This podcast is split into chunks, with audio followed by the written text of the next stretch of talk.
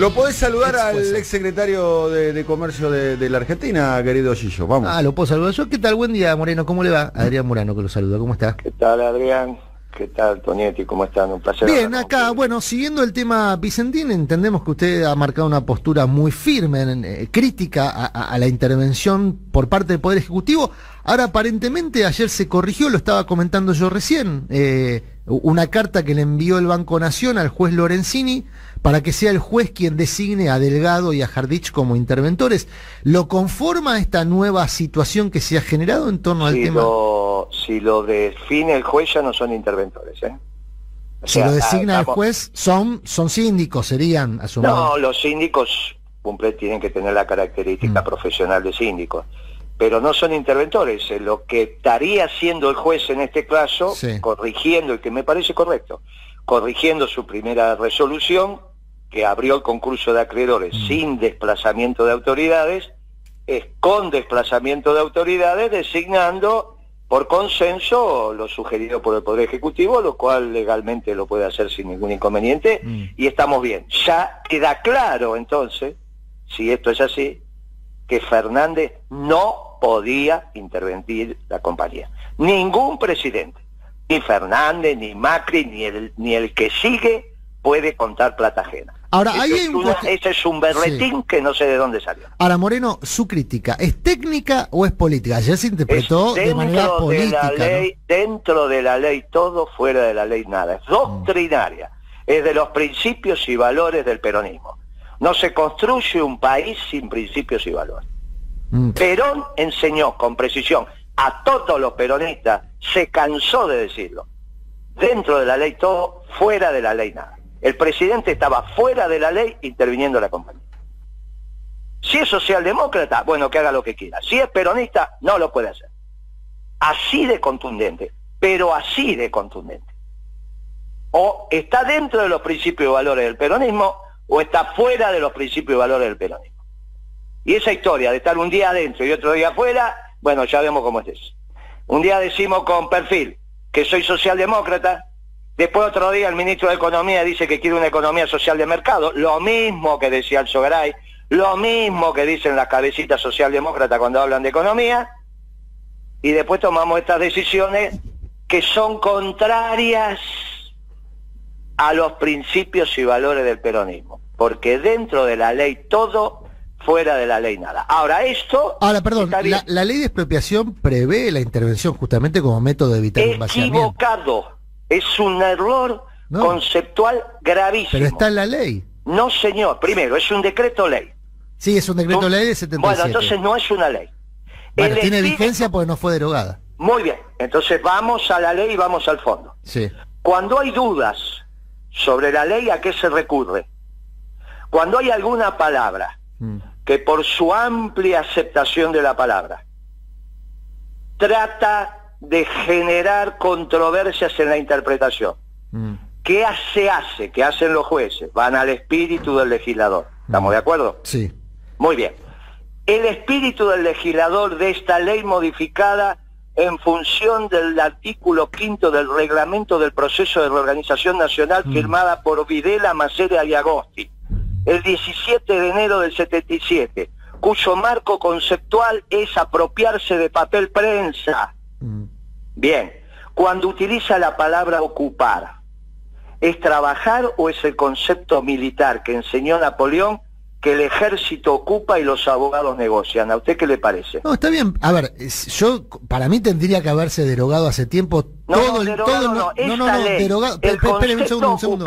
No, esa ley no. Espere un segundo, Guillermo, un segundo, un segundo.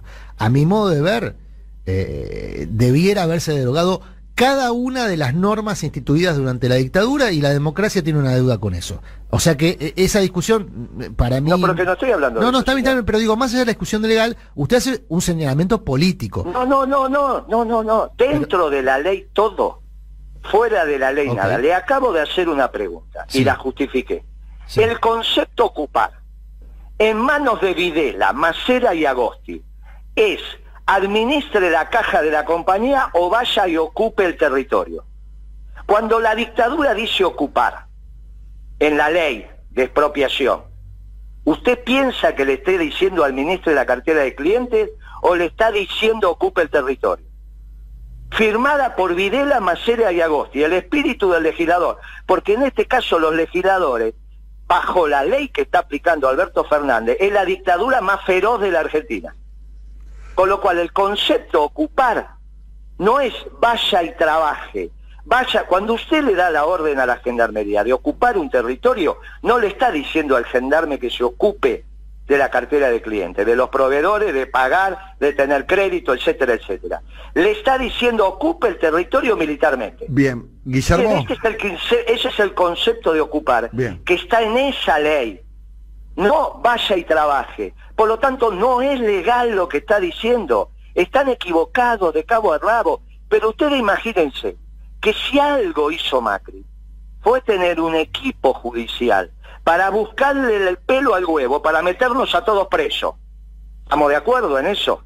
Ni ellos se atrevieron a cambiar el término ocupar de Videla Masoria de Agosto. ¿Usted piensa que no lo sabía? Bueno, Guillermo, Daniel Tonietti te saluda. Gracias, Daniel, ¿cómo estás? Bien, muy bien. Gracias por atendernos, como siempre. por favor. Bien, eh, eh, ¿cómo...?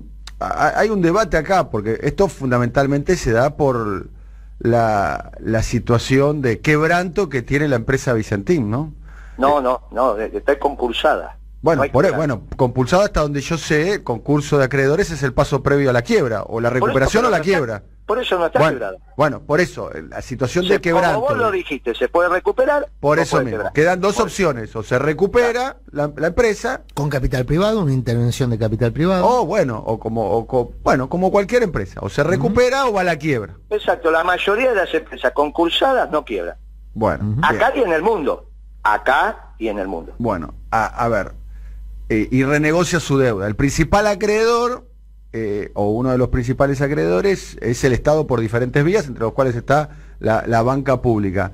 Eh, lo, que está claro, inclusive hasta por la propia información que surge del concurso de, acreedores, nosotros tenemos acá en el equipo al periodista que ha seguido mejor este caso, que es Rulo de la Torre, eh, aquí en nuestro programa, que ha escrito mucho y ha comentado mucho en nuestro programa sobre eso, gran parte de la deuda que tiene la detiene con créditos otorgados por el Banco Nación. Y evidentemente tiene una situación de privilegio eh, con el Banco Nación, producto por lo que surge de una vinculación política con el anterior gobierno y más precisamente con el presidente Macri, y es absolutamente inusual la cantidad de créditos que recibió de la banca pública. ¿Qué tenés que decir a propósito del comportamiento A del Banco Nación durante la gestión de Macri, B de la empresa Vicentín como comportamiento empresario con respecto a este tema? Está perfecto. ¿Tenemos tiempo para la contestación? Bueno, depende de lo que llamarías vos tiempo. porque esa es muy compleja, es muy compleja. Es muy compleja. Yo, yo soy el primer dirigente del peronismo, el primero, ¿eh? Que denunció penalmente al directorio, pero no por el caso de Vicentín, sino por el vaciamiento del banco. De las cosas que yo hablo, en general tengo autoridad moral. Entonces yo soy el primero, fui a tribunales, lo denuncié, ratifiqué la denuncia ante el fiscal y está avanzando esa denuncia, pero no es esta. No es esta. Esta tiene una explicación hasta sencilla, hasta sencilla.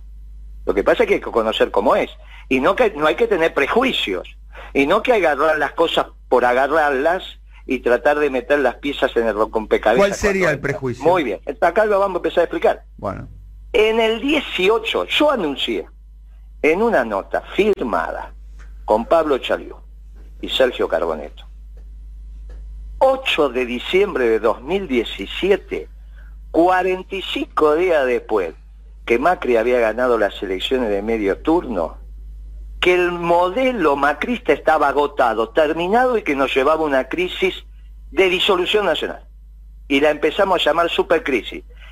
8 de diciembre del 2017. Vas al Infobae, buscas el artículo. Está todavía hoy publicado. No es que lo que digo, está publicado. Y lo publiqué ese día. Hace tres años, y, saca la cuenta. 8 de diciembre de 2017 porque cuando me comuniqué con el medio le dije, quiero ese día porque pongo a la patria bajo el manto protector de la Virgen. Se sorprendieron, mandé lo que lo vamos a publicar y lo publicaron. El, el único artículo mío publicado en Infobae. Después publicó en Vale. Muy bien. En abril del 18, la Argentina entra en una crisis sistémica terminal. Abril del 18. ¿Qué es lo que pasa ahí? ¿Cómo funcionan estas empresas? ¿Solo Vicentín? No, Cargill, Dreyfus. Prefinancian exportaciones. ¿Qué significa? Salen al mundo, buscan dólares.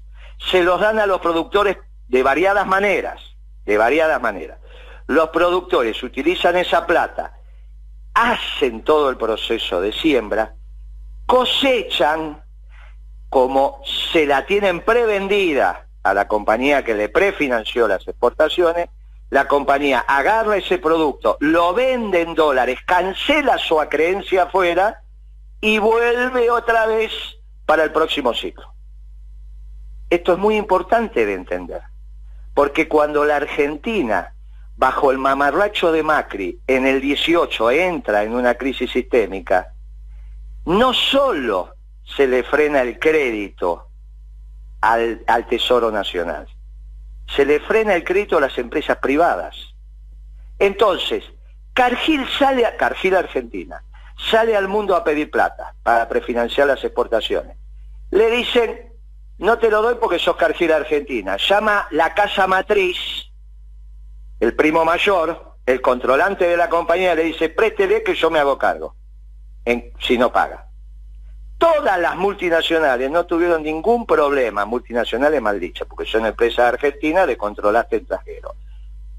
Pero el padrino, el controlante, le salió de garantía. Vicentín no tiene quien le salga de garantía, porque no tiene esa llegada. No hay casa matriz. No le quedaba otra alternativa, o que perder cuota de mercado. Entonces ahora estábamos hablando cualquier cosa, porque no tenía esa cuota de mercado o ser financiada por los bancos locales. Fue financiada por los bancos locales.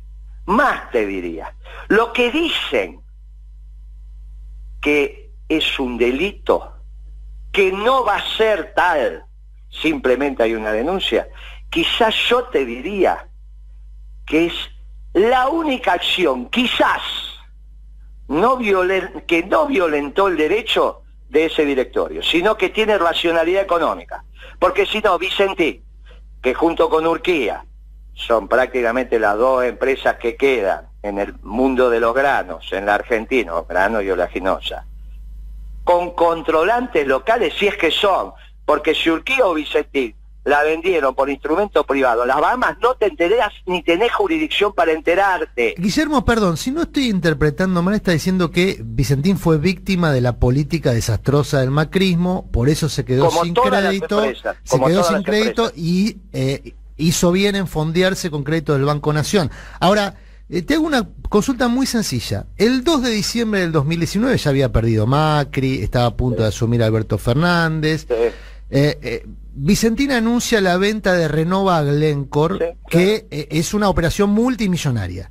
Dos días después, dos días después se presenta en concurso. Es decir, capitaliza su joya, los dueños de Vicentina, el señor Nardelli, que hoy se va a reunir con Alberto y demás.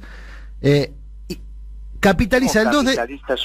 no, se capitaliza él vendiendo su joya, se capitaliza él, porque esa plata a algún lado fue. Glencore. Pero no hay ninguna duda donde Cambió la composición de la compañía.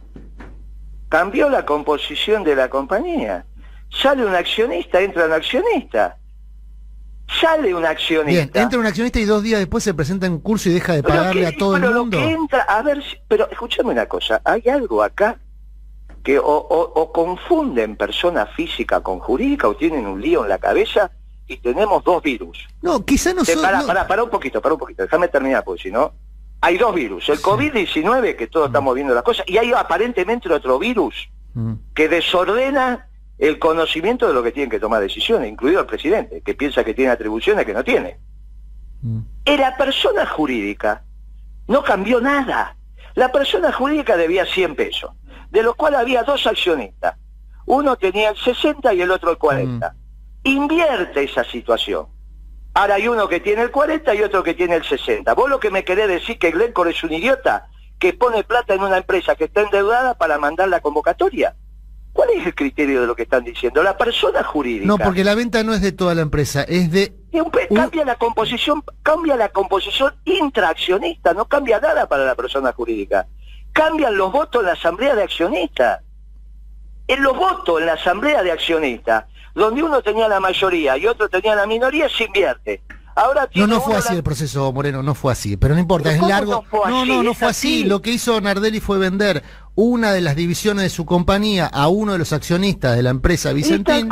¿Y, se quedó con esa plata o nadie sabe dónde fue. No, pero estás equivocado. Bueno, está bien. Yo entiendo que usted. Espera, espera, espera, un segundo. Yo entiendo que usted está considerando que Vicentín es capital nacional que debe ser protegido. Lo entiendo, lo entiendo. No lo comparto. Para mí, Nardelli hoy bueno, está planteando eso, que el Banco Nación hizo bien en prefinanciar las exportaciones porque fue una víctima de Macri. Pero a ver si entendemos. O esa empresa perdía mm. participación en el mercado y se financiaba en el mercado local, o pasaba lo que pasaba ahora, que la financiaban y no perdía participación en el mercado. Si hubiese perdido participación en el mercado y hubiese desaparecido, este conflicto no estaba. Este conflicto no estaba si esa empresa, en vez de pedir crédito, se abstenía de pedir crédito y perdía participación en el mercado y hubiese desaparecido la prefinanciación de exportaciones, ¿de qué estábamos hablando ahora? De nada. No, ganó participación. Durante, el macrismo ganó participación en el mercado, lejos de perder. y, lo remuneró bien. No, pero escúcheme. No ganó participación en el mercado, están equivocados. Durante el macrismo sí, pasó de ser pasó de ser el 6% de la comercialización al 10 durante el macrismo. No, querido. Sí, señor, sí. Están, están las estadísticas de comercialización de grano. No, porque se fueron otras compañías, estás, estás hablando pero Entonces no ganó, mercado ganó mercado, pero pues se fueron otros. No, querido, porque desapareció Noble. Y apareció pero ganó mercado, pero ganó mercado. No, pero están las estadísticas de la comercialización de cereales, Moreno. Yo entiendo que, pero están los datos. a ver si entende, a ver si en vez de tratar de demostrarme que estoy equivocado, me no, de entender. Lo que yo estoy tratando es que la información sea la que existe, no otra. a ver si entendés cómo es este tema. Bueno, explíqueme. Si vos vendés 100, si vos vendés 100 y el mercado total es de 200, vos tenés el 50%. Si el año que viene Vos seguís vendiendo 100, pero el mercado total es de 180.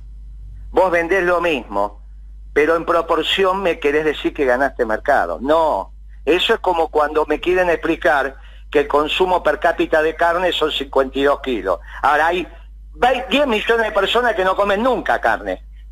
Entonces no es que vendió más. Cuando vos hablas de participación de mercado, no es que vendió más no es que avanzó en, que eh, ahora tenía una mayor facturación, es que el mercado se desaparecieron otras empresas. Esto, esto es lo que, por eso, mira, hay que entender que la cosecha, durante el Macri incluso, hubo una sequía muy importante, que las estadísticas del Ministerio de Agricultura trucharon la participación del maíz porque incorporaron, por ejemplo, el autoconsumo. Por eso el récord que decía Bruglielli de 10 millones de toneladas más de maíz, que era trucho, ya se producían en nuestro gobierno, pero no las metíamos en las estadísticas porque solo se metían las que eran comercializables y no las producidas. Ahora, si vamos a llegar a tan finito, yo lo que te aseguro que del otro lado no van a entender. Ahora, se supone, humildemente, que algo de este tema sabemos. No es que no sabemos. Algo de este tema sabemos. Bien. Entonces, el tema central es Alberto Fernández no tenía facultades para intervenir. Ese es el argumento que utiliza la oposición, Guillermo. Es que no es, dentro de la ley, todo fuera de la ley, nada. No es un argumento esa, esa es una consigna, esa es una consigna. dentro de la ley todo, fuera de la ley nada. La ley tiene interpretaciones, Guillermo. Por eso es la ley tiene interpretaciones. la interpretación de eso se trata, las interpretaciones no lo hacen, no lo hacen ni los ni los periodistas, ni los columnistas de radio, ni los ex secretarios de comercio. Pero precisamente, precisamente ocupar está prohibido. Ocupar no es trabajar, no es intervenir. Y lo hizo la dictadura. Por eso ahora tiene que retroceder como está retrocediendo, que esperemos que lo haga porque ahora se ajusta derecho. Bien, ¿vos crees que el gobierno, vos crees que Alberto Fernández con estas decisiones está retrocediendo? Ahora se está ajustando a derecho. Bien. Y está bien. Bien. Pregunta. Ahora se está ajustando a derecho y está bien. Y defender lo indefendible. No es del peronismo. Mm. ¿Está bien? Ahora, si el presidente quiere violentar la ley, es su problema de él. El presidente se tiene que ajustar a derecho, porque es lo que corresponde. Y no puede contar plata ajena. Ni él ni Macri del que viene, porque ¿sabes qué pasa? Si dejas este antecedente. Eh, el que viene, el que viene se va a quedar hasta con mi mayoreo de ferretería. Bien, Eh, a- ayer entrevistamos en nuestro programa a Juan Grabois que hizo eh, referencia a tu persona. No sé si lo, lo escuchaste o lo querés escuchar. No, no, la verdad que no lo escuché. Si vos considerás que es necesario que lo escuche, lo escucho con Como quieras, si querés. No, yo no, Nosotros, no, te- entre otras cosas, no. te estamos llamando para que vos tengas este tu derecho a réplica. No que- quiero ni con Grabois. Bueno, No, hizo, hizo una me mención da- a tu Si vos persona. me decís, no, pero escuchame una cosa. El que Hizo mención a una, una- No, escuchame una cosa, escuchame una cosa. A ver. Vamos a ser serios en esto. El que hizo mención a mi persona ayer fue el presidente. Y defendió la posición del grupo Clarín cuando se preapió la sala de tortura de papel prensa. El que habló a mí de mí ayer no fue Grabois, se habló de ni lo sé ni Bueno, interesa. vamos a Habló vamos a escuchar al presidente. A ver. Ah, muy bien. Vamos El a escuchar al presidente, sí. y vamos a escuchar a Grabois. En- Vamos a escuchar al presidente tomando como argumento lo que dijo siempre el grupo Claré en papel prensa.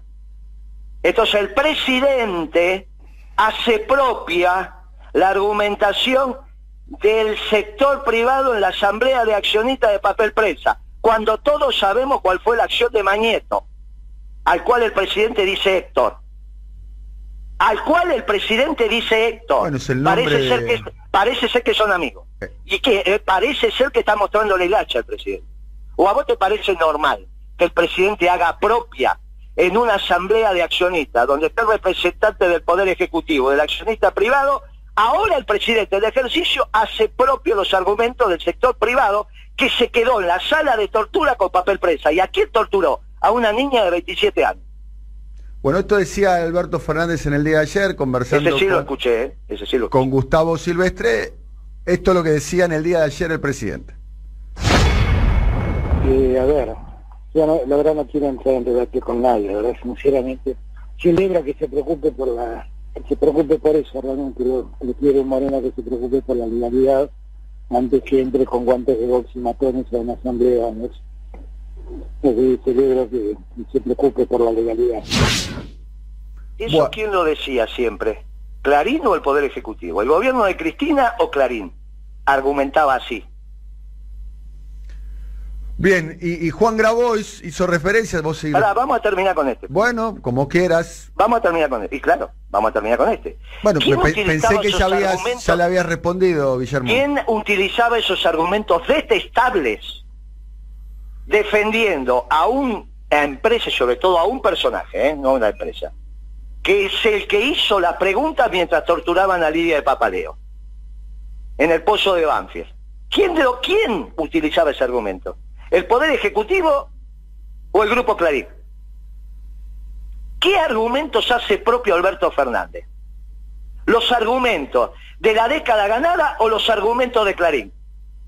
¿A quién escuchaste esa declaración de que Moreno fue con los guantes de box y los matones? ¿Quién lo decía? ¿El gobierno de la década ganada o lo decía Mañeto? Eso es lo que me interesa a mí. Grabo y déjalo, no tiene importancia. Vamos a discutir sobre esto. Vamos a discutir sobre el presidente. Grabó es un chico que hoy dice una cosa, mañana otra, se puede confundir, no hay ningún inconveniente. Bueno, pero Grabois, Todavía está en etapa de crecimiento. Grabois- Ahora vamos a hablar, contestame lo de Alberto Fernández. ¿Quién utilizaba ese argumento para denostarme? ¿El Grupo Clarín o el Poder Ejecutivo en la década ganada? Eh. ¿En nombre de quién fui a esa asamblea? Ah, entonces ¿sabés qué pasa? Le digo a Alberto Fernández, se te está viendo la hilacha, muchacho. Se te está viendo la hilacha. Y en un momento de desorden mental, quedaste al descubierto. Bien. Parece ser Grabois, que era verdad lo Sí. que escribió Cristina. Que, Alberto Fernández expresaba el grupo Clarín. Lo escribió Fernán, lo escribió Cristina en el libro que le hizo la periodista de Página 12. bien. ¿Quién era la periodista? La periodista Sandra es. Russo, Sandra Russo. Este, no, ¿quién era la que escribió ese libro? Sí, la, ¿quién la es? periodista Sandra Russo, una Muy bien. gran, Y- gran periodista y amiga Exacto. nuestra. ¿Y qué dice? No- que le dictó Cristina no que Fernández. Que, ¿eh?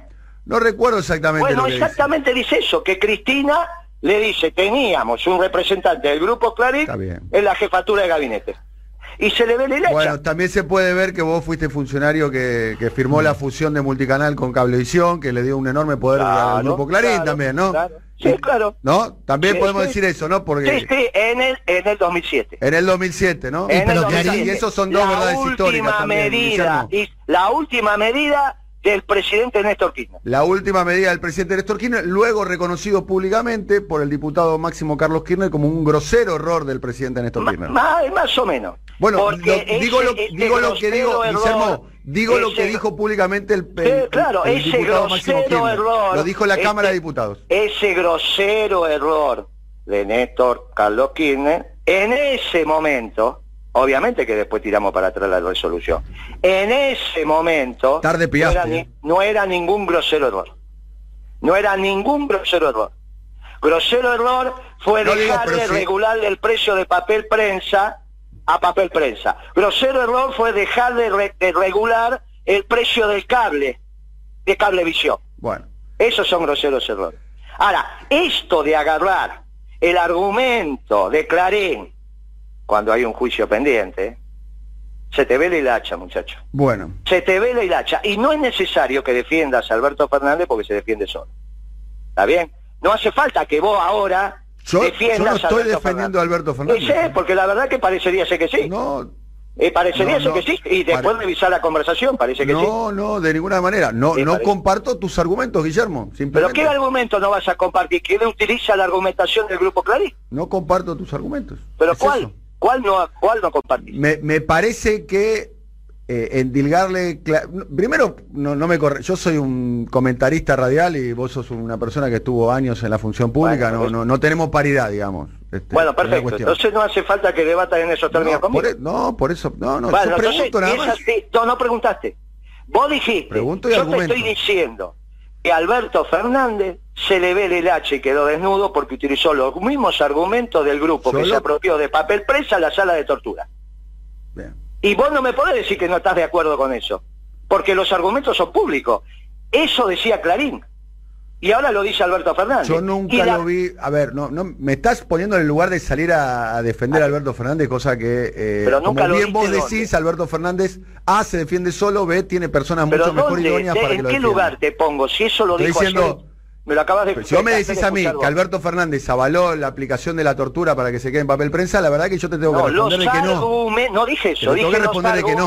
No, que yo te que- dije los que- argumentos de la empresa que estás, avaló. estás saliendo en uno de los pocos programas de radio que tiene una mirada crítica sobre el gobierno de Alberto No, Fernández. pero ¿eh? querido, estamos hablando de lo que estamos hablando. Me hiciste escuchar un, audio de Alberto Sí. donde yo te digo que usa los mismos argumentos de Mañeto. Eso es público y notorio. Los mismos argumentos, no es que dice una cosa distinta. Los mismos argumentos, agarrá y dice, Clarín, con los guantes de vos y un grupo de patota. Lo mismo dijo Alberto Fernández. Bien. Ayer, y me lo hiciste escuchar. ¿Qué es la duda que tenés? Si lo que vos me hiciste escuchar es exactamente lo mismo que dice Clarín. Ahora, lo que yo agrego es, parece ser que Cristina tenía razón cuando le dictó el libro a Sandra Russo. Porque la misma Sandra Russo escribe en ese libro que Cristina le dice que teníamos en el gobierno un personaje que respondía a Mañeto. Y ahí tenés la prueba. No se equivocó Cristina, evidentemente. No se equivocó.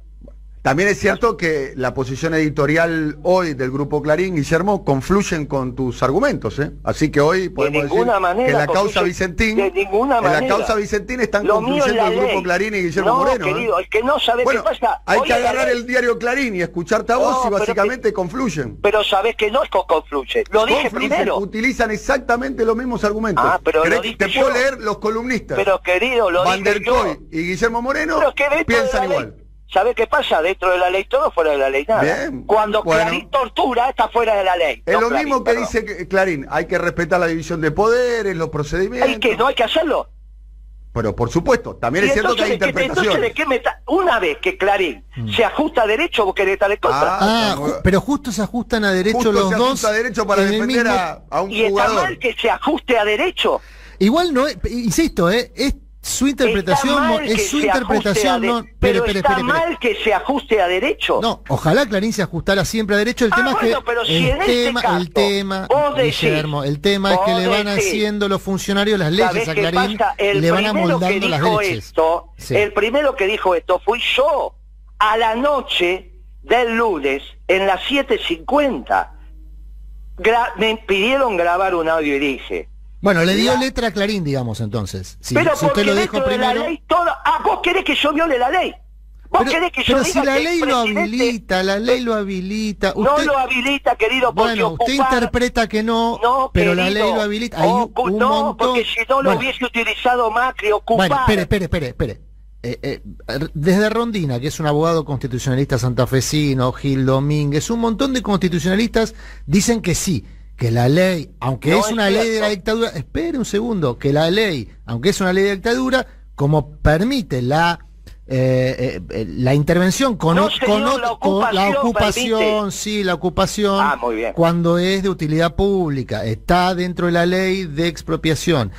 Eh, ahora, más allá de esta discusión legal, me da la sensación que el reproche es político, claramente es político no, el porque reproche. sería político. Y, y la pregunta, perdón, la pregunta, Guillermo, es, ¿está enojado con Alberto por qué razón? Porque claramente está enojado. Se lo nota enojado, está haciendo No, política Alberto está enojado. enojado, pero no, y Alberto usted está también. enojado conmigo. ¿Por qué razón? ¿Porque no lo convocaron? No, querido, que no, eso es una estupidez. Bueno, le pregunto. eh, Pero a ver, a ver si, a ver, a ver si entendemos. Me pidió por favor Julio De Vido en el 2003, cuando había más cargos que funcionarios para ocupar cargos. 2003 habíamos ganado con el 22%, que fuera por 60 días de secretario de comunicaciones.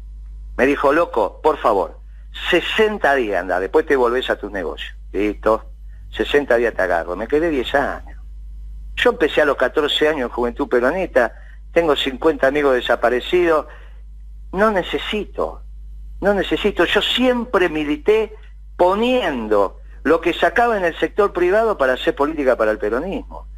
No necesito.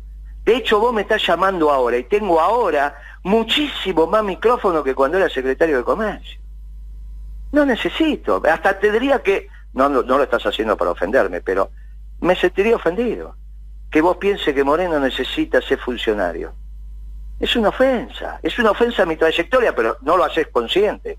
Te lo vuelvo a decir, yo soy de una generación donde los cargos los ocupaban los gorditos que iban al arco. Los de verdad no ocupaban los cargos. Yo soy de esa generación. Así que a mí eso de los cargos, yo hago política por el bien común, por la felicidad del pueblo, la grandeza de la patria, yo me lo creo de verdad todo eso. Es que construyo comunidad, que tienen que llegar los compañeros que el proyecto dice que tienen que llegar, que los proyectos son colectivos, no son individuales, que no tiene ninguna importancia la construcción de poder individual, que esas son cosas de los marxistas y cosas de los liberales. Los peronistas construimos comunidad. Entiendo que no tuviste intención de ofenderme, pero humildemente te digo, no tenés nada que ver, no, no me conocés, no sabés cómo pienso.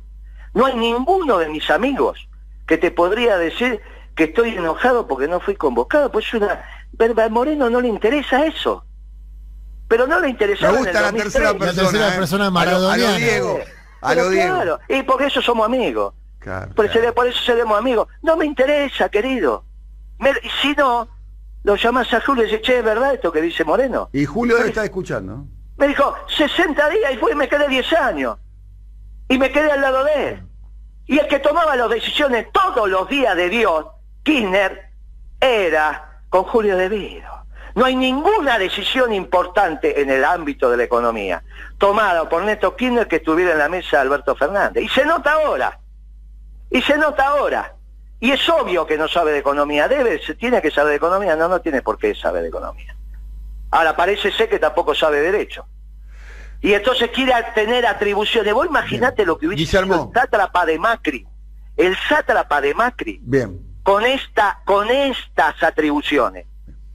Pero es obvio de entender. Ahora, ¿por qué vos pensás que no puede después por esta historia de la política, que lamentablemente pasa, venir uno peor que Macri.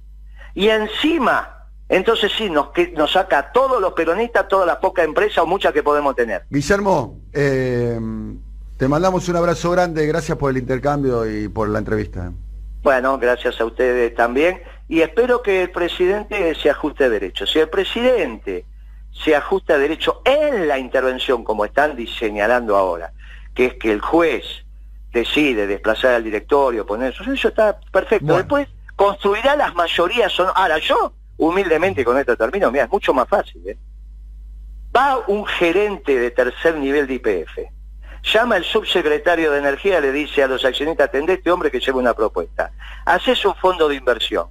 Toman la, toman la inversión, capitalizan y sí que nadie se entera, maneja la compañía tal cual si es el proyecto. No es necesario armar ninguna de estas historias. Todo esto lo hicieron porque aparte no saben. Te mando un beso. Un abrazo. Eh.